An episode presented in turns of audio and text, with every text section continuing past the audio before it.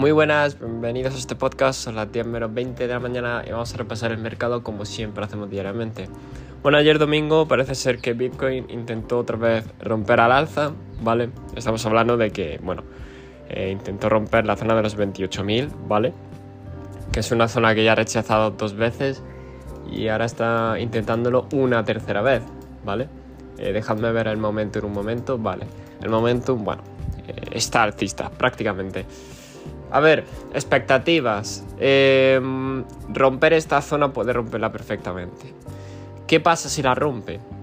Bueno, pues ya yo creo que ya llegaría a la zona de los 30.000, porque es la siguiente zona de... Sí que es verdad que mucho menos volumen que la zona de los 27.000, porque la zona de los 27.000, 25.000, 26.000 es una zona que se ha tradeado y operado mucho entonces es bastante normal que tenga pues, menos volumen en la zona de los 30.000, ¿no? que no se ha traído tanto. Entonces, por esa parte, eh, bien. Eh, ¿cómo, ¿Cómo me pondría yo realmente bajista? Bueno, pues una vez consolide por debajo del VWAP anual, para mí eso sí que va a ser bajista, que consolide por debajo y que eh, haya cierta separación y distancia de él, ¿vale? Tal como hizo en abril mayo de 2022 que, consolidó por debajo de él, empezó a caer. ¿Vale? Eso sería la señal más bajista posible para mí.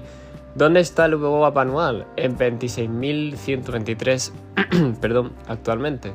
Entonces no hay mucha distancia, pero sí que es verdad que el precio, bueno, eh, puede que dé su último respiro a la zona de los 30.000 eh, por liquidación de, shorts y, poco más. El resto de criptos, bueno, la mayoría en positivo es evidente, eh, desde 0 a 3%, no veo ninguna excepción, eh, a no ser que monedas que no estén en TradingView.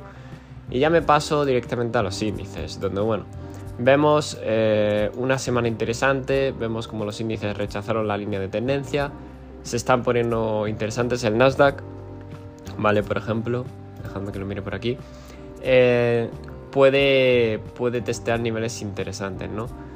Em, si sigue esa continuación bajista, los 14.600, 500 debería de volver a tocarlos. Y por parte del SP es el que, digamos que es el que peor está, por así decirlo.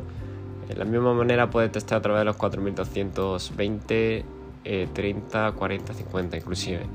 Eso sí, aún no descarto que haya terminado de rebotar, así que mucho cuidado con, esta semana.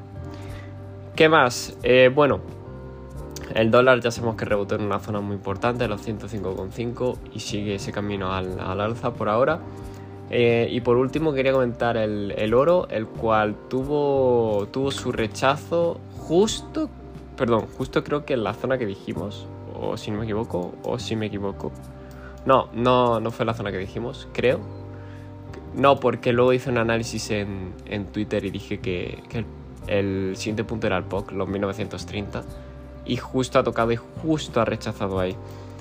Así que yo, yo ahora mismo esperaría desarrollo del precio del oro antes de hacer cualquier cosa y, tendría estaría pendiente esta semana de, todos los cambios. Así que nada más, no me enrollo más. Recordad, este podcast no es consejo de inversión ni nada de ello y nos vemos en el siguiente.